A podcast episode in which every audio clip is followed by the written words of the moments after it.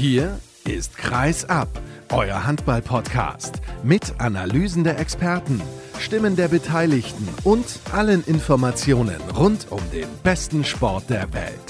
Mit eurem Gastgeber Sascha Staat.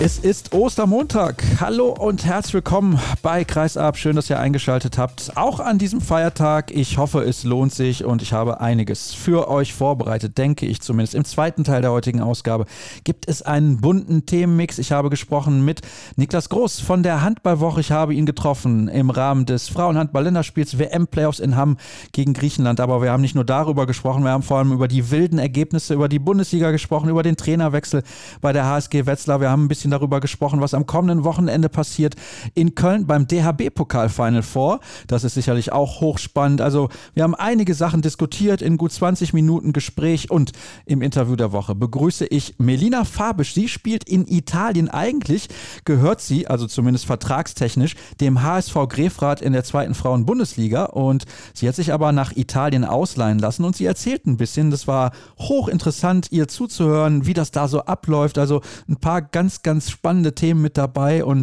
ja, da solltet ihr auf jeden Fall mal reinhören. Definitiv ein Interview, das sich lohnt. Aber zunächst begrüße ich einen weiteren Neuzugang neben Niklas Groß in dieser Ausgabe. Er arbeitet für die Volksstimme in Magdeburg und heißt Lukas Reinecke. Hallo Lukas. Hallo, guten Tag. Freue mich, dass ich hier sein darf. Ich freue mich, dass du sehr spontan warst in deiner Zusage, denn meine Stammhörer wissen das. Normalerweise ist René Miller mein Magdeburg-Experte und ein Kollege, den ich auch sehr, sehr schätze. Aber der hat gesagt, nö, am Osterwochenende, da schicke ich mal den jungen Kollegen nach Kiel zum Spitzenspiel. Da hat er auf jeden Fall große Freude dran und ich nehme an, das war auch für dich eine fantastische Erfahrung. Du hast mir eben im Vorgespräch gesagt, du bist zum ersten Mal da gewesen und hast das da gesehen. Du hast aber auch gesagt, du hattest, Entschuldigung, scheiß Plätze.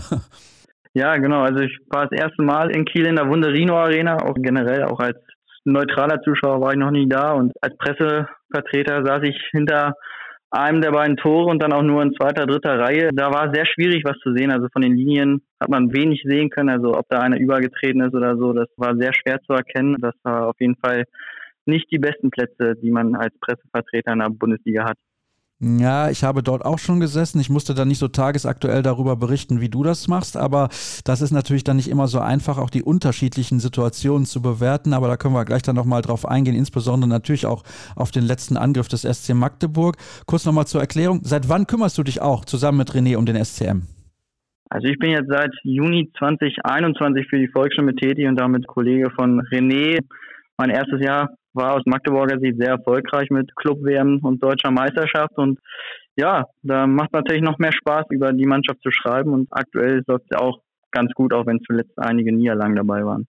Ja, wobei einige, das hält sich natürlich in Grenzen. Es sind ja insgesamt in der Liga in dieser Saison auch wieder nur vier nach 26 Spieltagen. Genauso viele Niederlagen übrigens, wie auch Kiel auf dem Konto hat, wie die Füchse auf dem Konto haben und die SG Flensburg-Handewitt. Also nur zwei Minuspunkte trennen aktuell den ersten, die Kieler, vom vierten von der SG Flensburg-Handewitt. Und das ist natürlich auch etwas, was wir uns seit vielen Jahren gewünscht haben. Gleich sprechen wir im zweiten Teil noch darüber, dass die Rhein-Neckar-Löwen auch ein bisschen abreißen lassen mussten. Jetzt gab es eine Heimniederlage mit über 40 Gegentoren gegen den VfL Gummersbach. Also das ist wirklich spektakulär, was derzeit in der Liga alles so los ist. Wir wollen uns aber natürlich fokussieren auf diesen Kracher und das frage ich häufig, mit welcher Erwartung bist du in dieses Spiel gegangen?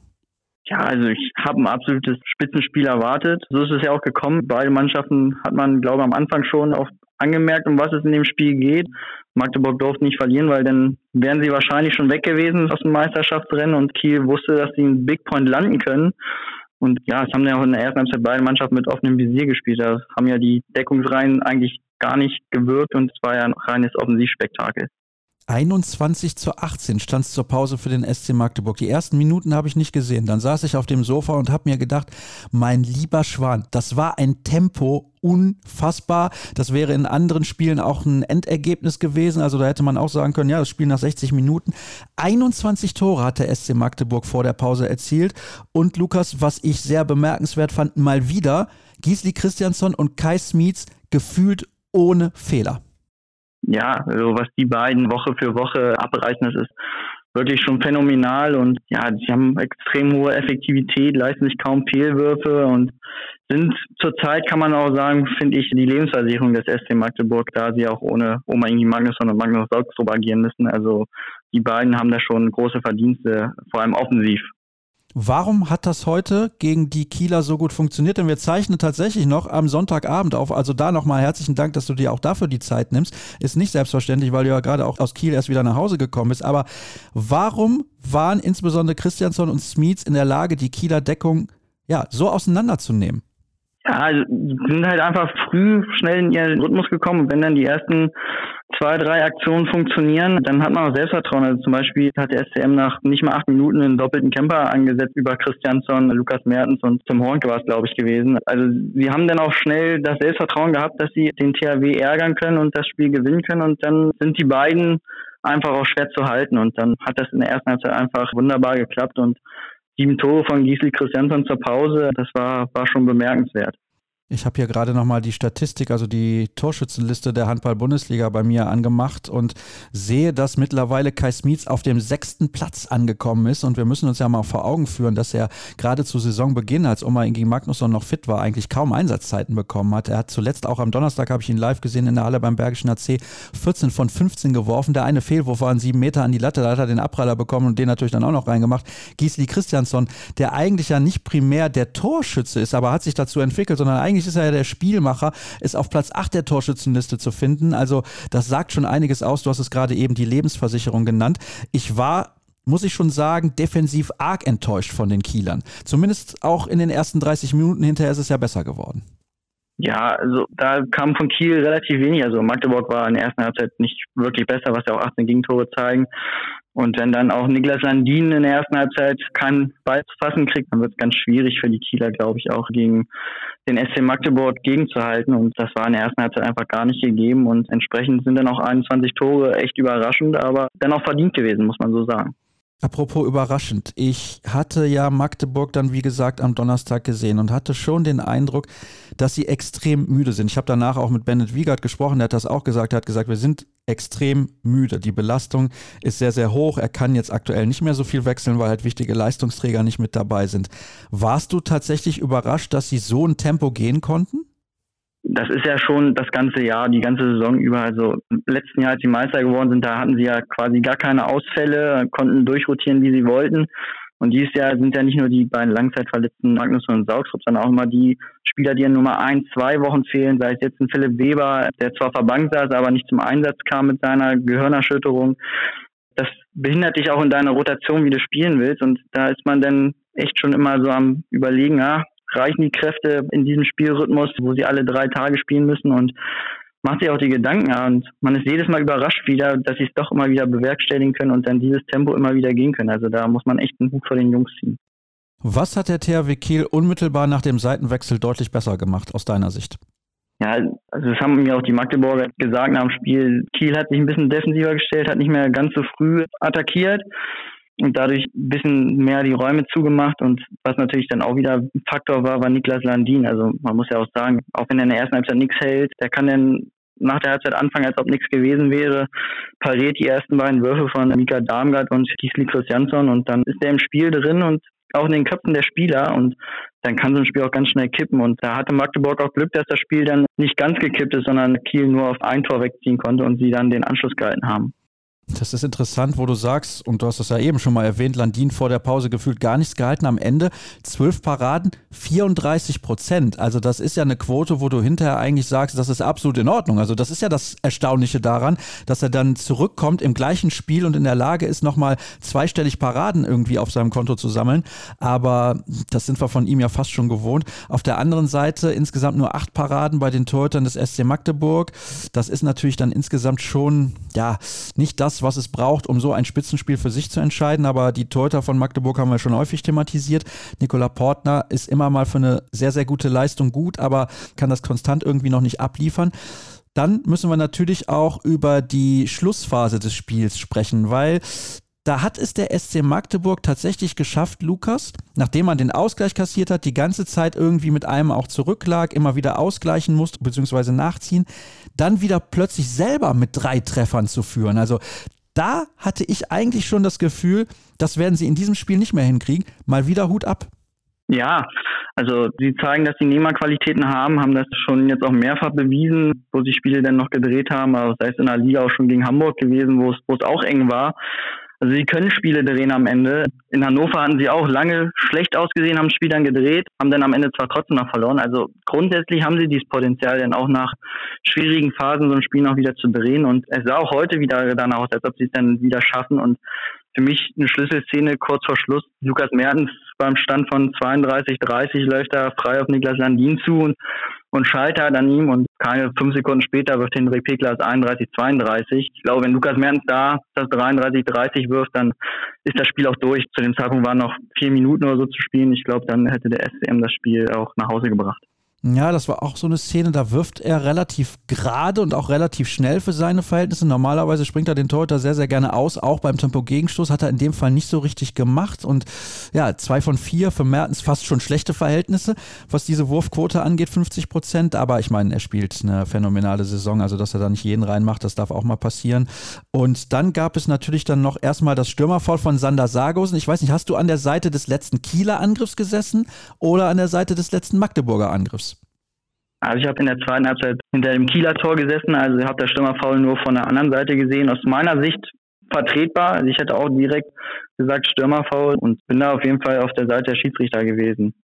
Und dann gab es diesen letzten Angriff. Bennett Wiegert hat sich für eine Auszeit entschieden, noch kurz vor Schluss. Da waren noch 22 Sekunden zu spielen. Und er hat gesagt, wir sind noch nicht im Passiv.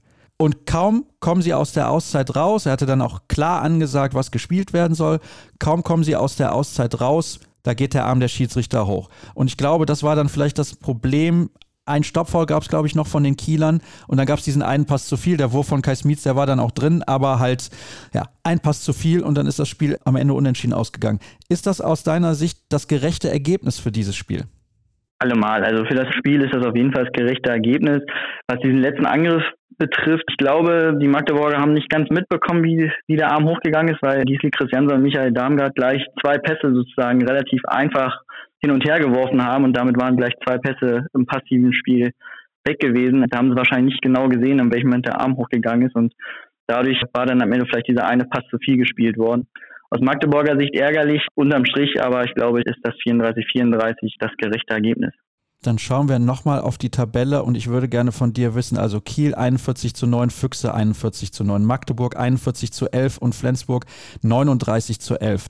Beste Tordifferenz hat die SG Flensburg Handewitt, Magdeburg plus 97, Füchse plus 92, Kiel plus 112, Flensburg, um das nochmal zu vervollständigen, plus 115.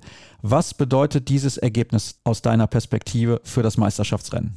Also allein dieses Ergebnis heute hilft Kiel weiter. Also Kiel hat der Punkt besser getan als Magdeburg, weil Kiel ist weiter in der Pole Position. Wenn die ihre Spiele gewinnen, sind sie am Ende deutscher Meister. Magdeburg ist jetzt auf Schützenhilfe angewiesen. Also waren sie vor dem Spiel ja auch, weil sie ja auf einen Ausrutscher der Füchse hoffen mussten. Jetzt müssen sie auf einen Ausrutscher von Kiel und den Füchsen hoffen und selber natürlich alle Spiele gewinnen. Und da haben sie sich zuletzt halt auch schwer getan. Also ist jetzt auch nicht vorausgesetzt, dass Magdeburg alle Spiele bis zum Saisonende gewinnt. Und wenn sie halt noch mal einmal patzen sollten, dann wird es wirklich schwierig mit der Titelverteidigung. Davon gehe ich auch aus, dass das wirklich sehr, sehr schwer wird, weil sie müssen halt selber alle Spiele gewinnen. Ich schaue jetzt gerade nochmal, gegen wen es für sie in dieser Saison noch geht. Und sie haben natürlich auch noch die Spiele in der Champions League. Und da kann ich dich in der Zwischenzeit auch kurz mal fragen, weil Bennett Wiegert mir auch gesagt hat, puh, wir sind halt, wie gesagt, am Ende unserer Kräfte und wir haben noch ein ordentliches Programm. Und eigentlich haben es meine Spieler verdient, in der nächsten Saison wieder in der Champions League zu spielen. Wie siehst du das denn? Ja, also das haben sie alle mal. Also ich glaube, keiner hatte vor der Saison erwartet, dass sie Zweiter werden hinter Paris und Westbrem hinter sich lassen. Ich glaube, Platz drei war das höchste der Gefühle, was alle so am Anfang der Saison erwartet hatten. Jetzt sind sie Zweiter geworden, haben gezeigt, dass sie in diesem Wettbewerb mitspielen können und hätten es auf jeden Fall verdient, nächstes Jahr wieder in der Königsklasse zu spielen. Aber dafür muss man halt in Deutschland Zweiter werden und da ist die Konkurrenz deutlich größer als in anderen Ländern und bleibt abzuwarten. Aber vielleicht kann man sich als Titelverteidiger qualifizieren, wenn es dann eine Wildcard gibt oder so. Dann kann man sicherlich dann was machen mit der EHF. Da haben wir ja letzte Woche drüber gesprochen, über dieses Thema. Magdeburg zu Hause gegen Hannover, in Erlangen zu Hause gegen den BHC, bei den mittlerweile stark angeschlagenen Rhein-Neckar-Löwen, zu Hause gegen Flensburg am 31. Spieltag, bei GWD Minden, gegen den TVB Stuttgart und am letzten Spieltag bei der HSG Wetzlar. Also es gibt ein richtig, richtig schweres Spiel. Das ist natürlich das Heimspiel gegen Flensburg und Passt mal auf, was der Kollege Niklas Groß gleich zu sagen hat. Im zweiten Teil der Sendung, da äußert er sich nämlich auch nochmal zur SG Flensburg-Handewitt. Sehr, sehr interessante Aussage, die er da getätigt hat. Glaubst du, es wird reichen gegen Gustav Potzke in den Playoffs, beziehungsweise besser gesagt natürlich im Viertelfinale der Champions League? Ja, auf alle Fälle. Also alles andere wäre, glaube ich, auch eine Enttäuschung. Das würde das Team selbst, glaube ich, aus unterschreiben und auch in der Stadt die Fans. Also wenn man gegen Wiesler Block rausgehen würde aus der Champions League, dann kann die Saison noch so gut gewesen sein, dann wäre es unterm Strich, glaube ich, doch eine Enttäuschung, weil ohne Wiesler Block zu nahe zu treten, ich glaube, ein einfaches Los im Viertelfinale ist aktuell nicht möglich. Das muss der SC Magdeburg gewinnen. Ich gehe auch davon aus, obwohl ich tatsächlich glaube, die Art und Weise, wie Norn spielt, wäre dem SC Magdeburg besser entgegengekommen. Aber ich denke auch, ich sehe das genauso wie du. Sie sind der klare Favorit und mit der Qualität, die Kai Smits und auch Gisli Christiansson momentan auf die Platte bringen, glaube ich, wird das für Prosk in den beiden Spielen insgesamt nicht zu verteidigen sein. Das war ein gelungenes Debüt, wie ich finde. Herzlichen Dank, Lukas, an dich. Das nächste gibt's direkt nach der ersten Pause. Bis sofort.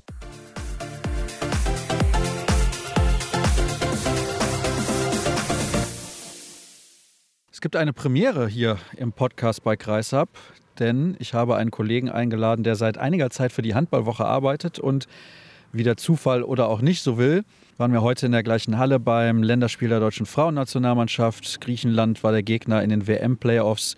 39 zu 13 hat die deutsche Mannschaft gewonnen. Aber zunächst begrüße ich mal Niklas Groß. Schönen guten Nachmittag. Würde ich fast sagen, weil ganz ehrlich, es fühlt sich noch an wie Nachmittag. Ja, das ist richtig. Danke, Sascha. Freut mich sehr für deine Einladung oder ich freue mich sehr über deine Einladung, besser gesagt.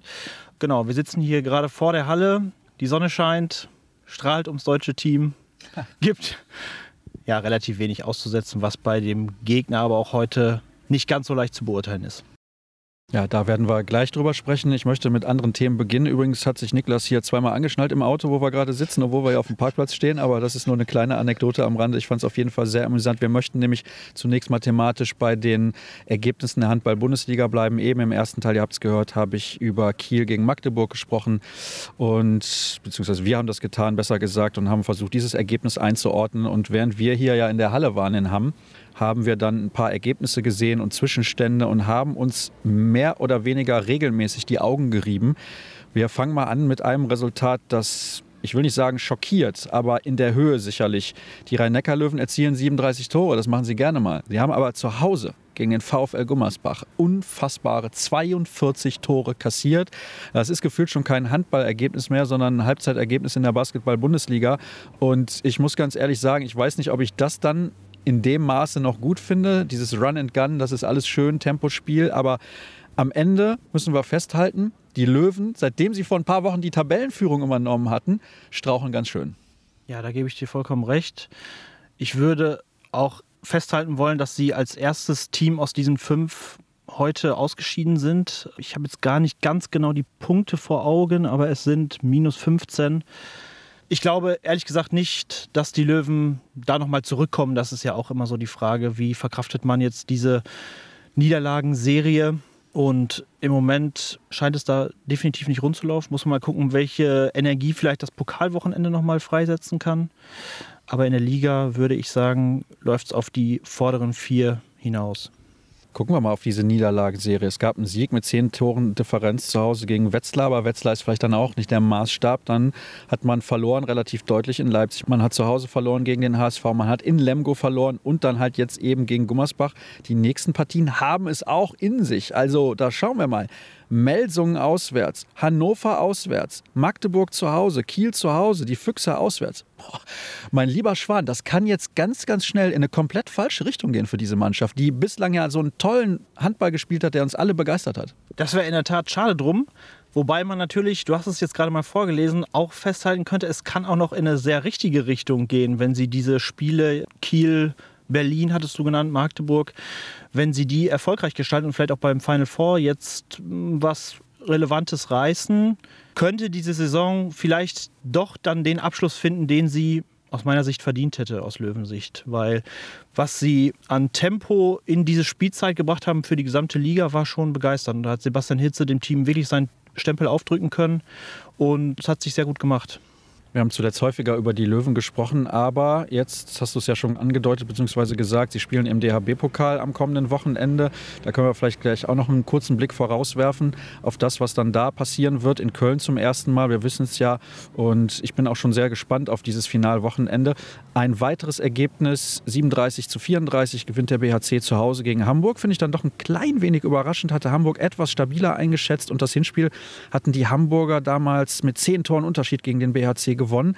Erlangen gewinnt mit 10 zu Hause gegen Hamm. Okay, Hamm, ja, das ist der designierte Absteiger, trotzdem eine äußerst souveräne Vorstellung der Franken. Und GWD Minden gewinnt zu Hause mit einem gegen den TBV Lemgo Lippe. Und da wollen wir den Bogen ein klein wenig spannen zu der Trainerentlassung von Horvoje Horvath bei der HSG Wetzlar. Ich habe jetzt nicht noch einen anderen Kollegen eingeladen, um darüber explizit nochmal zu sprechen, aber du hast das ja auch mitbekommen.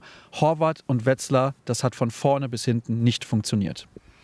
Nee, das muss man festhalten. Ich glaube, nach den ersten sieben Spielen war es 0 zu 14 Punkte. Und die Mannschaft ist nie ins Rollen gekommen, hat auch offenkundig keine nennenswerten spielerischen Verbesserungen zeitigen können, dieser Trainerwechsel. Und von daher ja, stellt sich definitiv die Frage, auf was dieser Trainerwechsel, der erneute jetzt basierte. Von Wetzlarer Seite wird ja ganz klar herausgearbeitet. Es wäre dieser Vertrauensbruch gewesen, auf den wir bestimmt gleich zu sprechen kommen. Ich habe aber das Gefühl, als war es vielleicht auch ein Stück weit ein willkommener Anlass, um nochmal so eine dann wiederum auch nicht ganz populäre, weil nach neun Spielen vielleicht doch ungewöhnliche einen Trainerwechsel dann nochmal zu vollziehen. Ja, diese Entscheidung finde ich auch, ich will nicht sagen fragwürdig, weil sportlich geben die Ergebnisse dieser Entscheidung natürlich auch her. Wenn du ständig verlierst und auch entscheidende Spiele gegen direkte Konkurrenz teilweise verlierst, dann ist es ja auch ich sag mal, vielleicht auch sinnvoll, um dem Abstieg irgendwie zu entkommen, da nochmal einen Personalwechsel vorzunehmen auf der Bank. Aber du hast es ja gerade gesagt, Vertrauensbruch. Ein Tag später wurde dann bekannt, oder ich weiß nicht, ob es sogar noch am gleichen Tag war, dass er die Kadetten Schaffhausen übernimmt. Jetzt ist Horvath in der Saison gekommen. Er war vorher auch kroatischer Nationaltrainer, hat Nexe Nasice sehr erfolgreich trainiert auch. In den letzten Jahren im Europapokal hat Nasice immer eine ganz gute Figur gemacht, als er dort der Trainer war. Aber man muss natürlich schon sagen, er hat einen Vertrag in Wetzlar bis Saisonende und ich verstehe auch seine Position, dass er sagt, ich muss natürlich auch gucken, weil wenn das hier nicht läuft, dann kriege ich kein Angebot für eine Vertragsverlängerung und da kommt mit den Kadetten eine Mannschaft, die in der Vergangenheit Champions League gespielt hat, die vielleicht auch nochmal eine Wildcard bekommt, die ganz gut aufgestellt ist, die eine gute Halle haben, die European League spielen. Ich kann ihn verstehen. Du auch? ich glaube, da kommen wirklich viele verschiedene Interessenslagen zusammen. Festzuhalten ist aber, und das werden wir auch in unserer kommenden Ausgabe am Mittwoch nochmal näher beleuchten, dass es ja dieses Agreement zwischen Horvath und Wetzlar gegeben haben soll, bei Vertragsschluss auch festgehalten, dass man sich wirklich zu 100 Prozent auf den Klassenerhalt fokussiert und insofern wusste Horvath schon, worauf er sich einlässt. Er konnte ja auch ahnen, dass das eine durchaus langwierige Operation im Wetzlar werden würde und dass nicht binnen drei Spielen dieser gordische Knoten durchtrennt ist. Der Heimkomplex besteht immer noch, darauf kommen wir wahrscheinlich gleich auch noch. Ich kann das von Vereinsseite aber schon verstehen, sofern dieses Agreement bestand. Ich glaube aber auch ein bisschen, so ist mein Gefühl, man ist da in einem Boot sehenden Auges in den Orkan gesteuert, denn Horvath soll die Wetzlarer Verantwortlichen unterrichtet haben, dass er ein Angebot hatte und dann stufenweise weiter, dass dieses Angebot nur bis zum 3. April besteht, dass er jetzt entscheiden müsste, dass er jetzt entschieden habe. Und wenn das von Wetzlarer Seite, von Seite der Wetzlarer Verantwortlichen wirklich so ein elementarer Vertrauensbruch wäre, dass er sich mit anderen Clubs befasst, dann hätte man, glaube ich, auch schon früher reagieren können und nicht erst jetzt. Das denke ich auch. Das Interessante dabei ist natürlich, oder sagen wir mal so, wir wissen es natürlich nicht, ist er aktiv geworden und hat mit Vereinen von sich aus gesprochen oder seinen Berater losgeschickt und gesagt, hör dich mal um, was für mich möglich ist, oder sind die Kadetten Schaffhausen auf ihn zugekommen? Das Interessante ist ja auch, dass er jetzt beide Jobs los ist. Also vor kurzem als kroatischer Nationaltrainer entlassen worden, jetzt in Wetzlar. Vielleicht sah er auch so ein bisschen seine beruflichen Fälle dahinschwimmen, zumal wir jetzt auch schon April haben und der Großteil der Vereine schon wissen wollen würde, sagen wir es zumindest mal so, mit wem er in die kommende Saison geht. Deshalb, wie ich eben sagte, ich glaube, da sind verschiedene Interessenslagen aufeinander getroffen und jetzt in einer sehr unglücklichen Lösung für, ich würde sagen, alle Seiten kulminiert. Ja, ich glaube, so kann man es auf jeden Fall ausdrücken. Sehr unglücklich für alle Beteiligten und ich glaube, weil man ja kurz zuvor damals mit Ben Matschke verlängert hatte, dass es für die HSG besser gewesen wäre. Man hätte weiter mit Benjamin Matschke gearbeitet. Aber das ist nur meine Meinung dazu. Wir können natürlich auch nochmal auf das letzte Wetzlarer Ergebnis schauen. Da haben sie mit 28 zu 26 in Göppingen gewonnen. Aber da eben halt auch GWD Minden gegen Lemgo gewonnen hat, sind es dann doch wieder nur zwei Punkte. Und ich glaube, ich formuliere das jetzt einfach mal so drastisch, ich glaube, Wetzlar geht der Arsch deutlich mehr auf Grundeis, als das bei GWD Minden der Fall ist.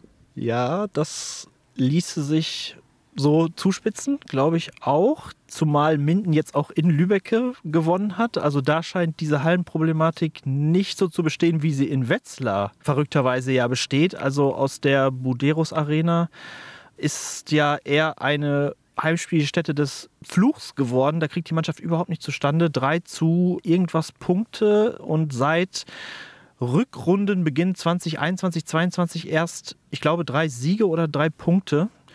Da ist definitiv was im Argen und dieses Problem ist ja noch nicht gelöst. Jetzt haben sie nochmal ein Auswärtsspiel in Gummersbach, da muss man sehen, wie das läuft. Und am 4. Mai dann zu Hause gegen Lemgo.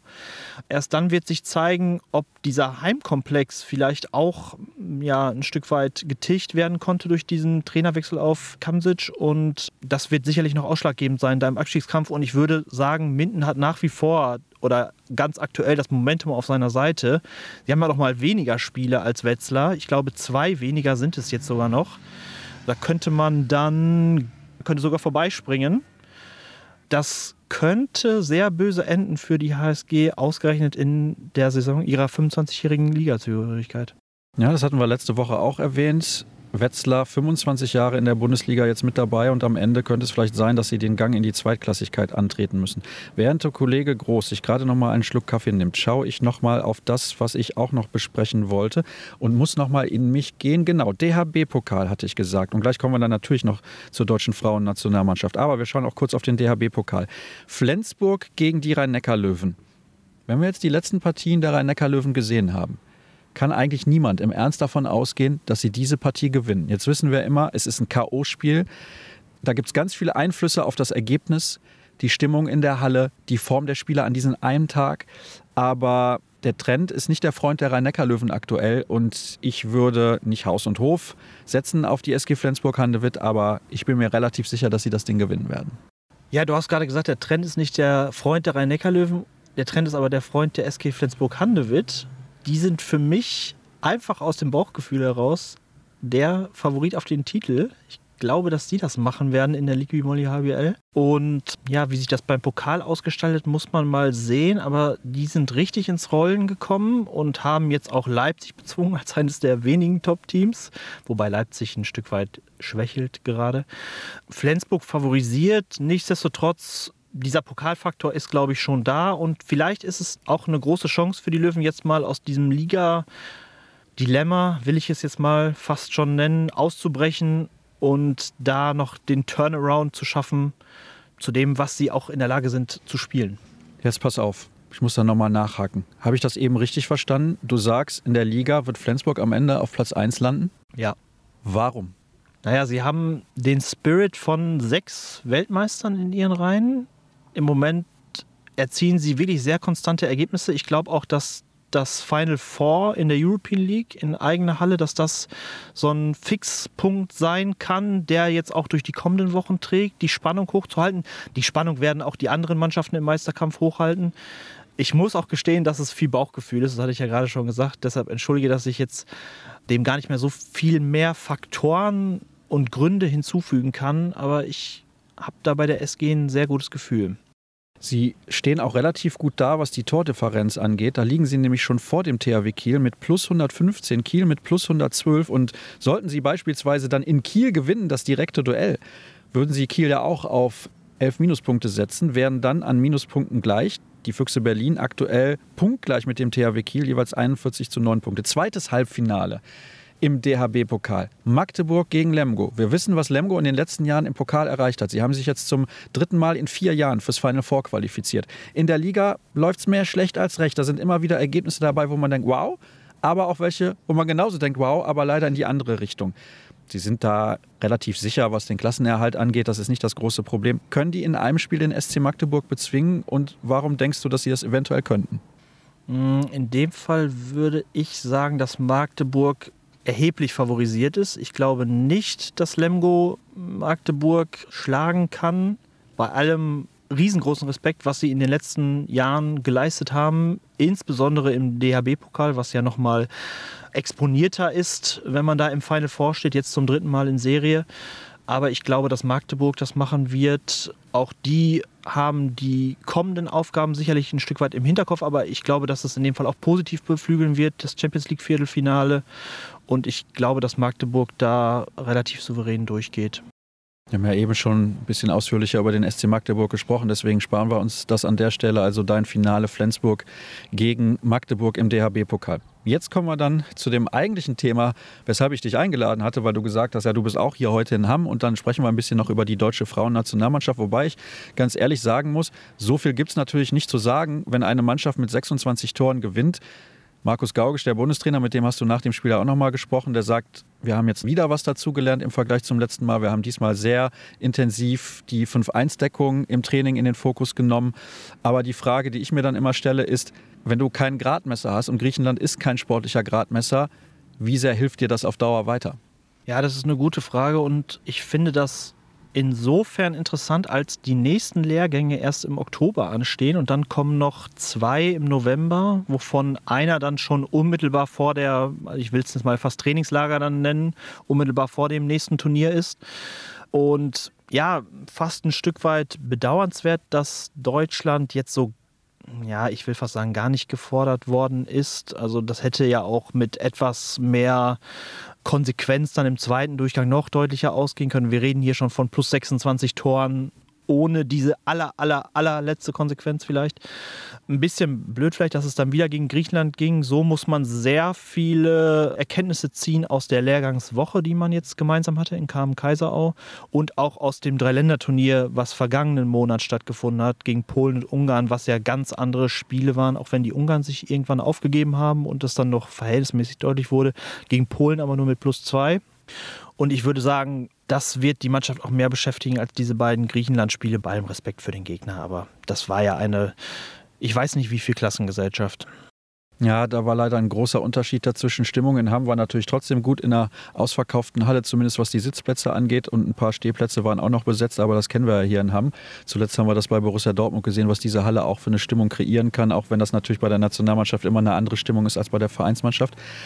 Aber ich würde mir wünschen, um nochmal da zurückzukommen auf die Stärke der jeweiligen Gegner. Es gibt beispielsweise die Golden League, da spielen die Niederlande mit, da spielt Dänemark mit, da spielt Norwegen mit. Ich würde mir wünschen, dass Deutschland gefühlt eigentlich nur noch gegen solche Gegner in Testspielen spielt. Klar, das war jetzt ein Quali-Spiel, das war eine Auslosung, konntest du nicht beeinflussen, aber ansonsten würde ich mir konkret solche Gegner wünschen. Ja, da stimme ich dir vollkommen zu. Wir haben ja gesehen, bei dem letzten Turnier ist es auch an diesen Spielen dann letztendlich gescheitert. Man hat gegen Spanien verloren, wo auch durchaus einiges festzumachen war an fehlender ja, Erfahrung, Härte in diesen Spielen. Da ist man den Spaniern eigentlich total auf den Leim gegangen. Ich glaube, da hätte man auch anders gewappnet sein können, wenn man häufiger solche Spiele spielt. Gegen Frankreich war man klar unterlegen und ich glaube, ja, tatsächlich, dass im Wesentlichen diese Spiele die Mannschaft weiterbringen. Also das heute ist ja kaum zu werten ja, welche Erkenntnisse sich daraus jetzt groß ableiten lassen, das dürfte sich auf einem einstelligen Prozentlevel bewegen, wenn man jetzt von 100 Prozent mal ausgeht. Was gefällt dir denn eventuell an der Entwicklung der deutschen Frauennationalmannschaft oder gefällt sie dir überhaupt? Die Entwicklung gefällt mir gut unter Markus Gaugisch. Was ich insbesondere interessant finde, dass eine gute Altersstruktur, glaube ich, da ist und eine gute Teamstruktur. Wir haben klare Anführer mit Alina, Emily, jetzt nenne ich sie nur beim Vornamen, pardon, Alina Greisels, Emily Bölk, Senja Smits, also die drei mal ganz vorne weg. Dann haben wir dahinter eine Reihe von Spielerinnen, die noch vielleicht ein Stück weit auch jünger sind und auch noch gar nicht so viel internationale Erfahrung mitbringen, aber auch schon im Team etabliert sind. Johanna Stockschleder, Katharina Filter würde ich jetzt als klare Nummer eins auch mal nennen. Maike Schmelzer, Lisa Antel hat sich stets bewährt, wenn sie gefragt war. Und dann haben wir sehr hoffnungsvoll stimmende Talente dahinter. Viola Leuchter war jetzt heute zum zweiten Mal oder in dieser Woche bei ihrem zweiten offiziellen Lehrgang. Marie Michalzig saß heute in Hamm, unweit ihres Geburtsortes Aalen, leider nur auf der Tribüne. Ich finde, es ist aber durchaus ein Signal des Bundestrainers, auch wenn ich nicht weiß, ob er das im Sinne als Signal herausgeben wollte, dass da wirklich eine hohe Breite im Kader da ist und dass auf solche Faktoren wie jetzt bei Marie Michalzik und Alicia Stolle auch Heimspiel, nenne ich es jetzt mal, in Hamm, unweit des Geburtsortes, dass auf sowas gar keine Rücksicht genommen werden kann. Zumal, wie gesagt, das Zeitkontingent ganz knapp ist vor dem nächsten Turnier, also der nächste Lehrgang im Oktober. Und von daher kann ich das vom Bundestrainer nachvollziehen.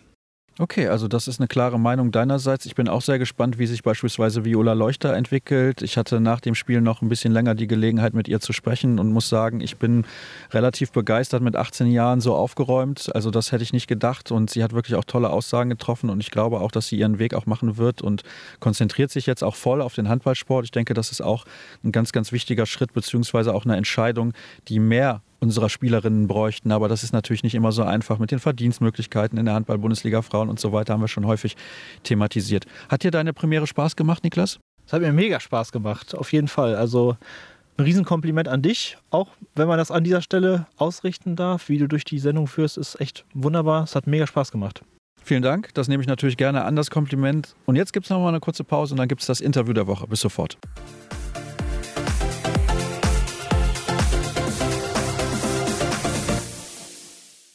Zum Abschluss, wie immer, Zeit fürs Interview der Woche und die gute alte Tradition, also so alt ist sie noch nicht, aber ich setze sie gerne fort mit dem Hinweis auf die verschiedenen sozialen Kanäle von Kreisab.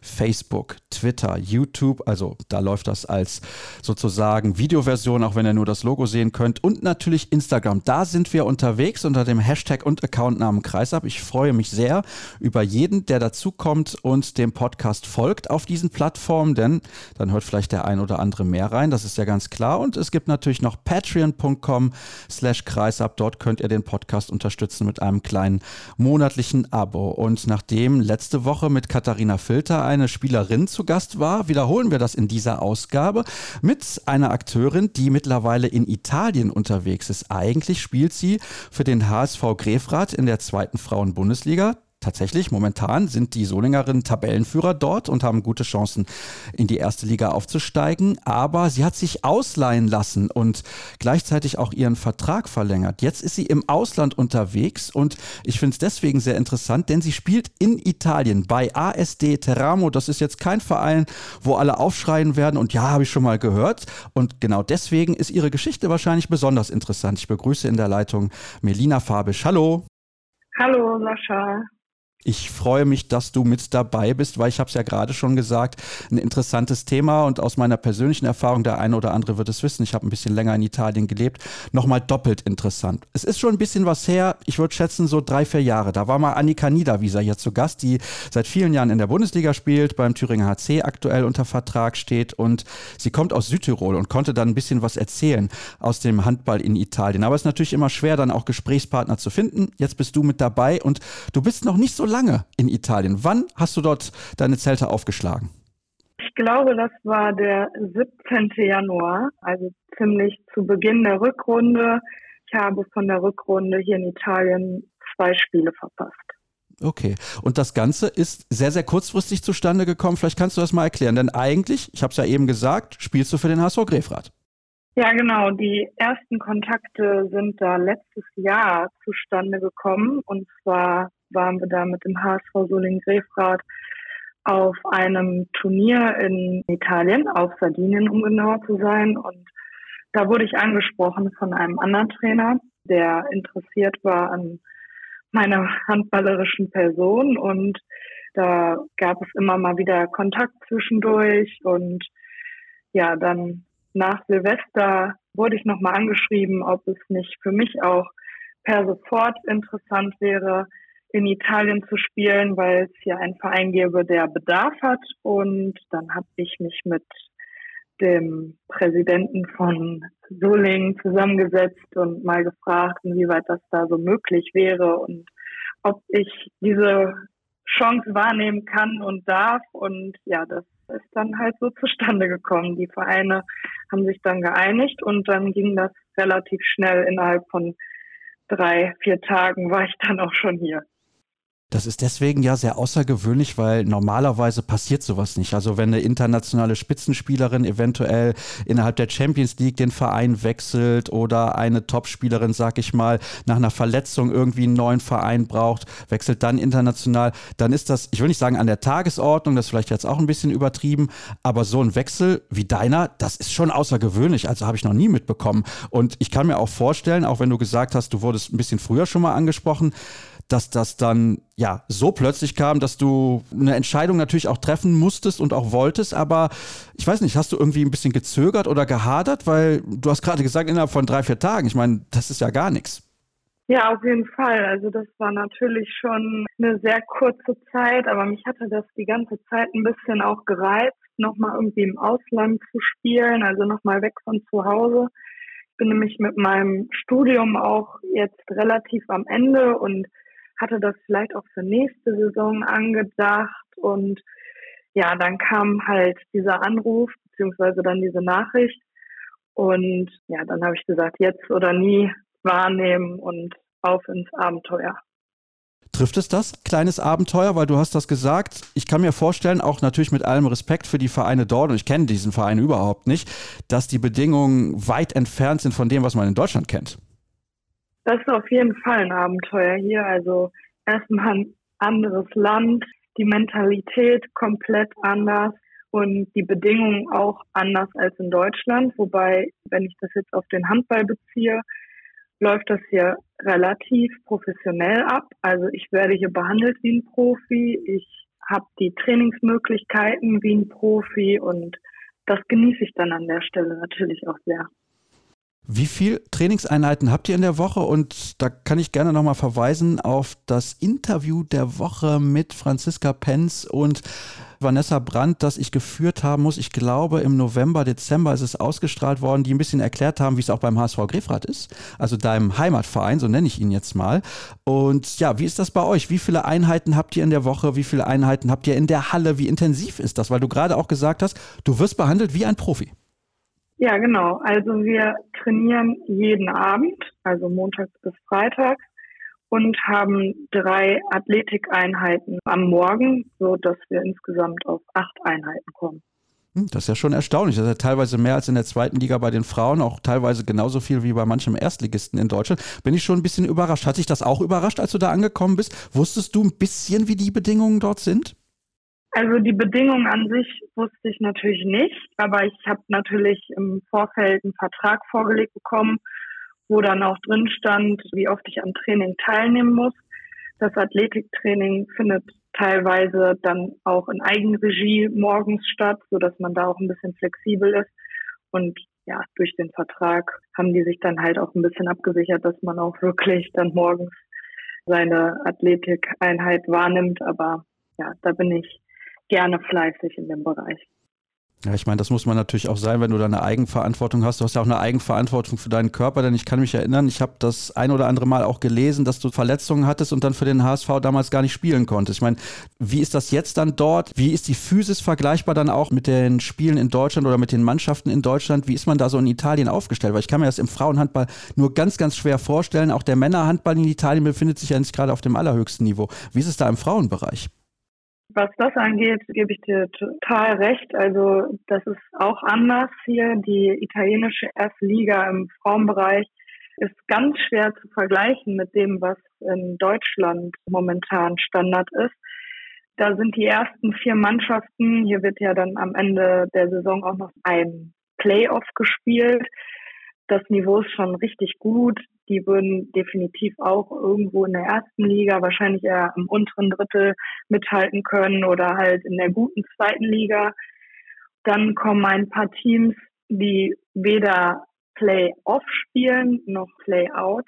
Vier Mannschaften spielen ein Play-Out, so dass dann noch einer absteigt und der letzte steigt direkt ab.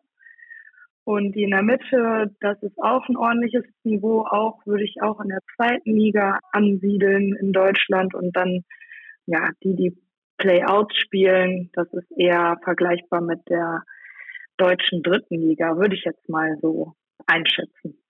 Ja, das klingt deswegen interessant, weil für dich natürlich die Spiele dann immer eine unterschiedliche Form der Herausforderung sind. Und Teramo ist ein Abstiegskandidat leider aktuell, also eine Mannschaft, die ein bisschen zittern muss. Wie sieht es da derzeit sportlich aus? Und wie konntest du der Mannschaft bislang helfen? Weil du hast mir dann so ein paar Artikel geschickt und da stand dann auch drin, dass du definitiv eine der wichtigsten Spielerinnen dieser Mannschaft bist, beziehungsweise auch dafür sorgst, dass Spiele gewonnen werden können. Ich meine, wie groß ist dein Einfluss als als Spielerin, die von einer guten Mannschaft in der zweiten Liga in Deutschland kommt? Ja, also dazu muss man erstmal sagen, dass Teramo letztes Jahr mehr oder weniger unerwartet aufgestiegen ist. Also für die ist das die erste Saison in der Serie A in Italien und die meisten Spieler, die hier vor der Saison zugesagt haben, hatten das auch für die zweite Liga und deswegen ist es für die auch momentan oder schon die ganze Saison sehr schwierig, Punkte zu holen. Als ich gekommen bin, gab es auch direkt ein sehr wichtiges Spiel. Das war total schwierig für mich, mich innerhalb von drei Trainingseinheiten waren es dann, glaube ich, einzufinden. Das haben wir auch leider dann mit zwei Toren verloren, das Spiel. Ja, dann gegen die guten Mannschaften aus dem oberen Drittel haben wir wirklich weniger eine Chance. Aber selbst da haben wir uns in letzter Zeit gut präsentiert und auch das ist hier für die Italiener sehr wichtig, weil auch hier wird jedes Spiel übertragen und für die Sponsoren und für die Stadt an sich. Ich glaube, da konnte ich echt auch schon einen guten Beitrag dazu leisten. Ja, und ich glaube, jetzt ist es leider auch schon wieder drei Wochen her. Da konnten wir dann den ersten Sieg einfahren. Ich durfte mich dann auch neunmal in die Torschützenliste eintragen, was natürlich für einen persönlich immer auch ganz schön ist. Und auch insgesamt das Team ist sehr jung und ich versuche da mit meinen wenigen äh, Italienischkenntnissen den jungen Spielerinnen auch viel an die Hand zu geben und mich da einzubringen und ja, um den Klassenerhalt vielleicht am Ende dann doch noch zu schaffen. Also das ist natürlich jetzt noch ein bisschen eine Frage der Geduld, ob das funktioniert. Ihr habt jetzt erstmal eine kleine Pause und dann geht es ja Ende des Monats dann auch weiter mit ganz, ganz wichtigen Spielen für euch. Du hast jetzt gerade schon gesagt, mit deinen wenigen Italienischkenntnissen, wie läuft das denn ab mit der Kommunikation? Spricht der Trainer oder die Trainerin, das weiß ich gar nicht, ein bisschen Englisch? Sprechen die anderen Spielerinnen Englisch? Wie sieht das da aus? Also in Italien ist Englisch nicht so vertreten, wie man das sich vielleicht vorstellt, wenn man in Europa unterwegs ist ich bin fleißig am Italienisch lernen. Ich bin momentan hier auch in einem Italienischkurs an der Uni, die hier ein paar Minuten entfernt ist und gehe da zweimal die Woche hin und lerne fleißig und mit diversen Apps auf dem Handy und versuche es mir selber beizubringen. Oder Mitspielerinnen werden von mir gezwungen, mit mir zu sprechen auf Italienisch und mich Italienisch sprechen zu lassen. Meine Trainerin selbst spricht nicht gut Englisch, aber ich kann alles mittlerweile verstehen. Für mich ist es halt schwierig, auf Italienisch zu sprechen. Und wenn ich dann sage, por favore, non veloce, und es wird etwas langsamer gesprochen, dann kann ich wirklich alles verstehen und auch allem folgen, gerade was im Handballbereich dann die Thematiken betrifft. Ähm, da habe ich momentan keine Kommunikationsprobleme mehr. Ja, das finde ich schon sehr beeindruckend nach so kurzer Zeit. Ich meine, du hast jetzt gerade gesagt, du bist Mitte Januar dahin gekommen, also so viel Zeit ist tatsächlich noch nicht vergangen. Aber ist es denn so, dass du manchmal im Training dann auch das Gefühl hast, du würdest gerne ein bisschen mehr geben, du würdest gerne ein bisschen mehr Einfluss nehmen können, weil du die erfahrenste vielleicht auch Spielerin bist in dieser Mannschaft, vielleicht auch sogar die beste, würde ich jetzt mal behaupten, wenn die gerade auch erst aufgestiegen sind. Aber das geht dann irgendwie nicht. Merkst du das dann, dass du Situationen siehst und erkennst, wo deine Mitspielerinnen noch gar nicht mitkommen, auch weil sie das Niveau einfach nicht haben und du denkst ja, ah, ich würde jetzt gerne, aber es klappt nicht? Ja, auf jeden Fall. Die Situation gab es schon öfter ich habe auch schon ein, zwei Mal das Training dann ganz kurz unterbrochen und habe mir ein Blatt Papier oder die Tafel geholt, um es dann einfach zu zeigen. Das geht dann schon irgendwie auf einem anderen Weg immer. Im Affekt rede ich dann natürlich Englisch, da fallen mir die italienischen Wörter sowieso dann nicht ein, wenn es dann auch im Spiel, sag ich mal, vielleicht auch emotional wird oder auch im Training unter Belastung, ist es dann nochmal schwieriger. Aber ja, die meisten verstehen dann auch, was ich sagen möchte auf Englisch. Ein paar können auch sehr, sehr gut Englisch, aber einige halt auch gar nicht. Du hast mir im Vorfeld geschrieben, du hast eine kroatische Mitbewohnerin, mit der du dich dann auch auf Englisch unterhältst. Seid ihr die beiden einzigen Ausländerinnen in dieser Mannschaft? Und jetzt ist es in Deutschland ja in der Regel üblich, dass die Vereine ein Auto stellen, dass die Vereine eine Wohnung stellen und dann natürlich noch ein Gehalt bezahlen. Wie läuft das in Italien ab? Genau, also eine kroatische Mitspielerin, die auch etwas älter ist. Der Rest ist wirklich sehr, sehr jung und die spricht halt sehr gut Italienisch schon, weil die schon anderthalb Jahre hier ist und Englisch eben. Und dann haben wir noch eine Ausländerin, eine Tunesierin, die auch sehr jung ist. Sie spielt auf Rückraum links, auch sehr talentiert. Die ist im Oktober, glaube ich, hingekommen und hat versucht, die ersten Impulse zu setzen. Genau, und wir haben hier eine Wohnung bekommen und Auto leider nicht. Aber da die Halle auch jetzt hier nicht direkt um die Ecke ist, werden wir tatsächlich immer abgeholt und gefahren. Der Rest wird zu Fuß erledigt. Die Stadt ist relativ klein und übersichtlich. Und was dazu kommt, was für Deutschland, glaube ich, oder ich weiß es nicht, wie es in anderen Ländern ist, auch nicht so üblich ist, man kümmert sich hier auch um das Essen. Also wir sind hier jeden Mittag in so einer, einer Art Kantine zusammen essen. Und auch das wird finanziert vom Verein. Und es ist dann auch möglich, sich auch noch für abends Essen mitzunehmen. Also ich muss mich hier nur selbst verpflegen an einem Sonntag, wenn kein Spiel ist oder halt fürs Frühstück. Ansonsten habe ich quasi All-In gebucht hier. Das hört sich nicht schlecht an. Aber ich glaube, wir sollten jetzt nicht irgendwie uns das so vorstellen, dass du da jeden Tag nur Pasta und Pizza isst. Nein, auf gar keinen Fall. Also, nee, also Pizza gibt es auch nicht. Das ist wirklich alles ganz frisch und man kann sich da die gesunden Sachen aussuchen und das gefällt mir auf jeden Fall sehr gut. War das trotzdem für dich eine gewisse Form von Umstellung? Denn dein Körper ist ja seit Ewigkeiten das deutsche Essen gewohnt und insbesondere glaube ich auch für Leistungssportlerinnen ist das dann schon nochmal was anderes, wenn der Körper sich dann ein bisschen umstellen muss. Also es gibt natürlich dann klassische Sachen, die man in der Heimat isst, die es in Italien vielleicht gar nicht gibt und ja, dann verändert das vielleicht auch ein bisschen was am eigenen Körper. Also am eigenen Körper habe ich das jetzt nicht gemerkt, außer dass dadurch, dass wir echt hier dreimal die Woche Athletik haben, habe ich so ein bisschen physisch auf jeden Fall zugelegt, was das angeht, aber jetzt nicht zugenommen oder ähnliches, weil ich jetzt hier irgendwie anders esse.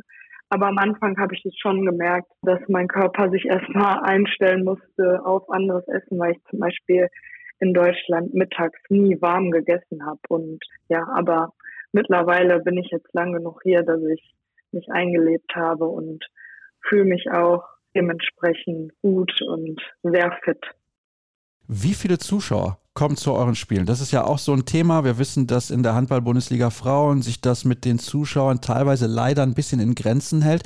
Wie sieht das bei euch in Italien aus? Weil ich kenne Teramo als Stadt jetzt nicht. Also ich wusste, wo es liegt, aber damit hatte es sich auch schon und weiß auch nicht, ob da irgendwelche anderen Sportvereine ein bisschen höherklassig unterwegs sind. Zumindest habe ich da nicht groß was mitbekommen. Seid ihr, ja, ich will nicht sagen, das sportliche Aushängeschild der Stadt? Wie voll ist die Halle? Und wie gut ist auch die Halle im Vergleich zur zweiten oder sogar auch teilweise ersten Liga in Deutschland?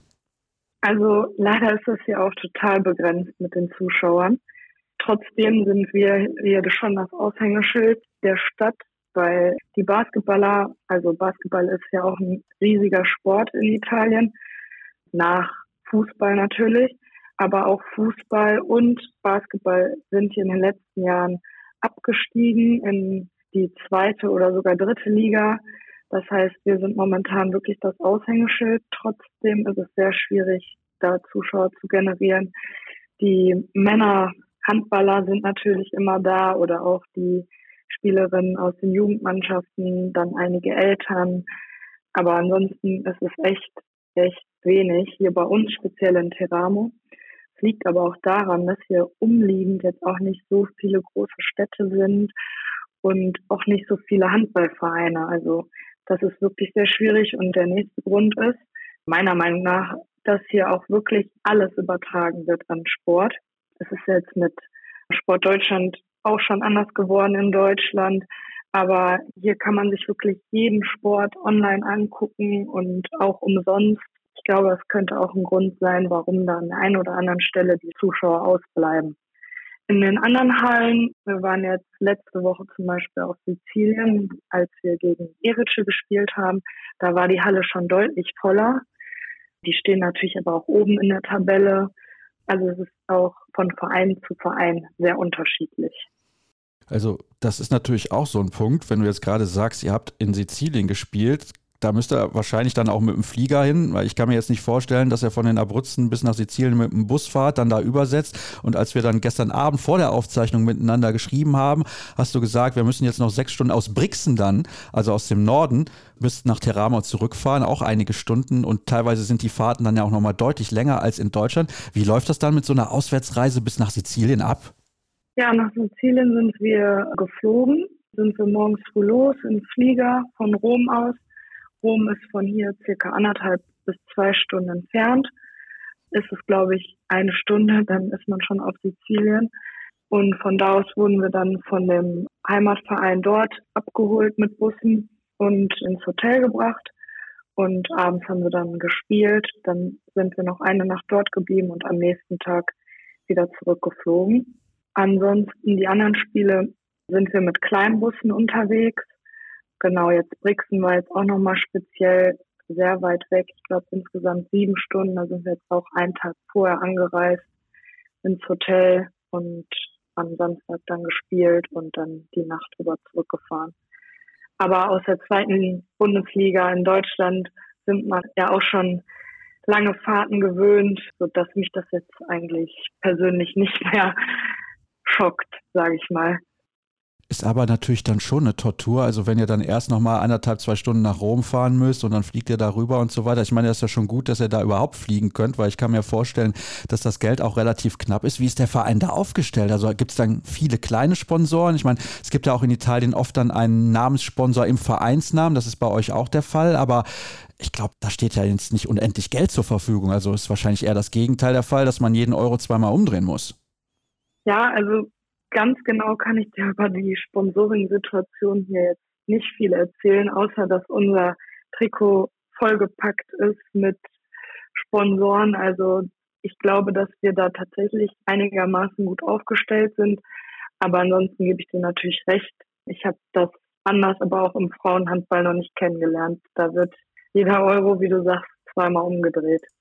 Gut, dass das natürlich dann bei einem italienischen Erstligisten, der gerade aus der zweiten Liga kommt, nicht anders ist, ist eigentlich logisch. Ich würde noch mal gerne wissen, weil du das eingangs gesagt hattest, was für ein Studium absolvierst du gerade und wie sieht es da dann aus? Bist du in der Endphase, bist du fertig? Weil ich habe gelesen, du hast auch mal eine Ausbildung als Polizistin absolviert und hast dich dann noch mal umentschieden, dass du halt auch so kurzfristig entscheiden konntest, ja, ich mache das jetzt, weil, nochmal, es ist ein Abenteuer. Ja, richtig. Also genau, nach dem Abitur habe ich ein duales Studium bei der Polizei begonnen und auch abgeschlossen. In der Zeit war ich total ortsgebunden. Als da mal andere Angebote kamen in der Zeit, die konnte ich nicht wahrnehmen, weil ich musste im Bundesland NRW bleiben. Und auch nach der Ausbildung wurde mir leider keine Unterstützung seitens der Polizei geboten, so dass ich an der Stelle wahrscheinlich hätte aufhören müssen mit Handball, zumindest leistungsorientiert, was dann auch mit der größte Grund war, warum ich gesagt habe, nee, also jetzt mit 23, 24 war ich da jetzt aufzuhören, das möchte ich noch nicht und habe mich dann dazu entschieden, ein Studium an der Bergischen Universität in Wuppertal zu beginnen und zwar auf Lehramt. Ich studiere die beiden Fächer Germanistik und Sport bin da mit meinem Bachelor schon fertig und befinde mich gerade im Master und da auch in den letzten Zügen. Nach Corona war es da natürlich auch viel möglich, online zu belegen und zurzeit schreibe ich zum Beispiel ein Forschungsprojekt und mein Sportdozent dann an der Stelle war da auch sehr flexibel mit mir, weil er genau wusste, okay, die stürzt sich da gerade in ein Abenteuer und hat mich da unterstützt und mir freigestellt, wann ich diese Arbeit schreibe. Und da bin ich jetzt gerade dran. Das kann man zwischen den Trainingseinheiten auch ganz gut machen. Also pff, da muss ich sagen, Hut ab, das ist natürlich schon ordentlich Programm, wenn du da mal zwischendurch eben nach Italien gehst. Du hast einen Vertrag, ja, das ist das Interessante beim HSV Grefrath, in dem Moment des Wechsels nochmal um ein Jahr verlängert bis Sommer 2024, aber Du kannst ja auch vorstellen, noch ein Jahr länger in Italien beziehungsweise konkret dann auch in Teramo zu bleiben? Ja, also zurzeit gefällt es mir halt echt sehr gut. Wie ich gesagt habe, man wird hier irgendwie schon als Profi behandelt und ich kann dem nachgehen, was ich mein Leben lang so gerne gemacht habe. Einfach nochmal irgendwie auf eine andere Art und Weise, mit einer anderen Kultur, in einem anderen Land. Das macht mir gerade super viel Spaß. Und ja, ein konkretes Angebot gibt es jetzt hier noch nicht.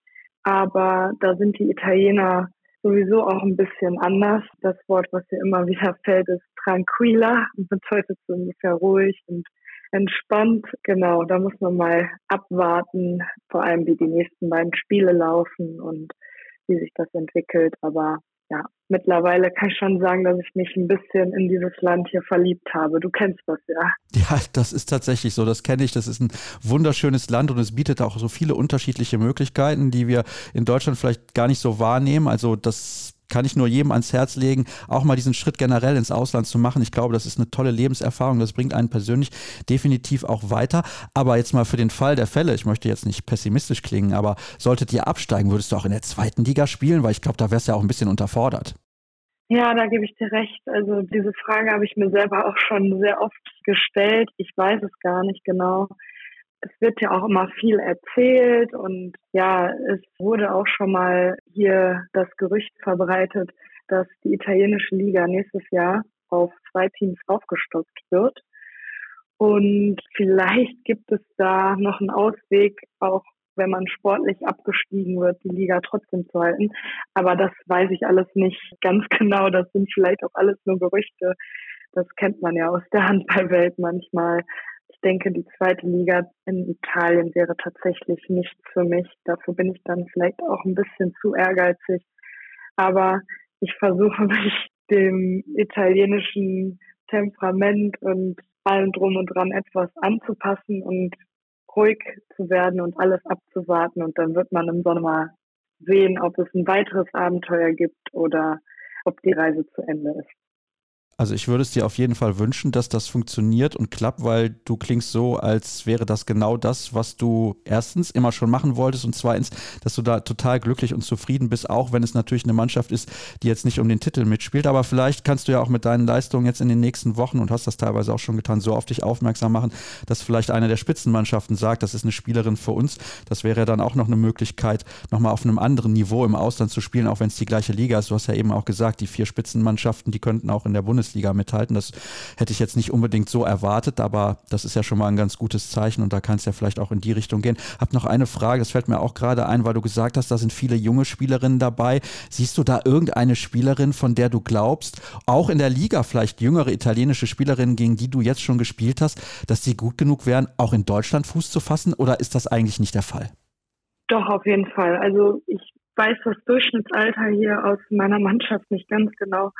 Aber viele spielen tatsächlich auch noch in der U21. Also hier gibt es keine A-Jugend, es gibt dann halt diese U21. Ich glaube, das sind aus meiner Mannschaft vier oder fünf, die da auch noch spielen können und ein paar, die älter sind. Und da sind schon Talente dabei und könnten definitiv in der dritten oder zweiten Bundesliga Fuß fassen. Also da ist auf jeden Fall Potenzial da sind, wie gesagt, alle sehr, sehr jung und ja, genau. Ja, ein bisschen Geduld muss man, glaube ich, haben in solchen Handballentwicklungsländern, wie ich es jetzt mal ausdrücken möchte, weil ich denke schon, dass Italien jetzt nicht das Land ist, wo der Handball mal eine ganz, ganz große Nummer wird. Aber gut, das kann ja vielleicht dann noch werden in ein paar Jährchen. Und ich glaube, dass sich da auch in den letzten Jahren schon ein bisschen was getan hat. Aber vielleicht muss sich die Männermannschaft dann auch mal für eine Europameisterschaft qualifizieren oder für eine Weltmeisterschaft, damit das ein bisschen mehr auf den Schirm der Italiener kommt. Weil ich glaube, auch diejenigen, die da zum Handball gehen, das vielleicht noch abschließend, Berliner, die sind dann auch mit jeder Menge Herz und Leidenschaft dabei. Auf jeden Fall. Also das habe ich jetzt, glaube ich, auch schon zwei, dreimal gesagt, das Temperament und die Mentalität hier, das ist was wirklich nochmal was anderes und alle, die dabei sind, machen das zu 100 Prozent und mit vollem Einsatz, was mir auch sehr gut gefällt. Ja, ich glaube, das ist das Mindeste und definitiv ist das in Italien immer der Fall mit 100 Prozent Einsatz und Leidenschaft. Nochmal herzlichen Dank, Melina, für ein fantastisches Gespräch und einen Einblick, den ich sehr, sehr interessant und spannend fand, nicht nur aus persönlichen Gründen, sondern weil ich glaube, dass der ein oder andere jetzt auch mal einen Blick hat auf Handball in Italien. Also es ist wirklich eine komplett andere Welt und überhaupt nicht zu vergleichen mit dem, was wir in Deutschland kennen. Fängt ja schon alleine damit an, dass du da jeden Tag dein Essen bekommst sozusagen und sich darum nicht kümmern musst und zu Fuß alles erledigen musst und die Auswärtsreisen sind teilweise auch speziell und trotzdem ist es ja auch etwas, was Spaß macht und einen, ich denke, persönlich auch sehr viel weiterbringt. Und damit sind wir am Ende der heutigen Sendung angelangt. Ich sage es nochmal gerne. Folgt uns bitte auf den sozialen Kanälen bei Facebook, Twitter, YouTube und Instagram. Hashtag und Accountname Kreisab. Und dann hören wir uns hoffentlich in der nächsten Woche dann wieder. Tschüss.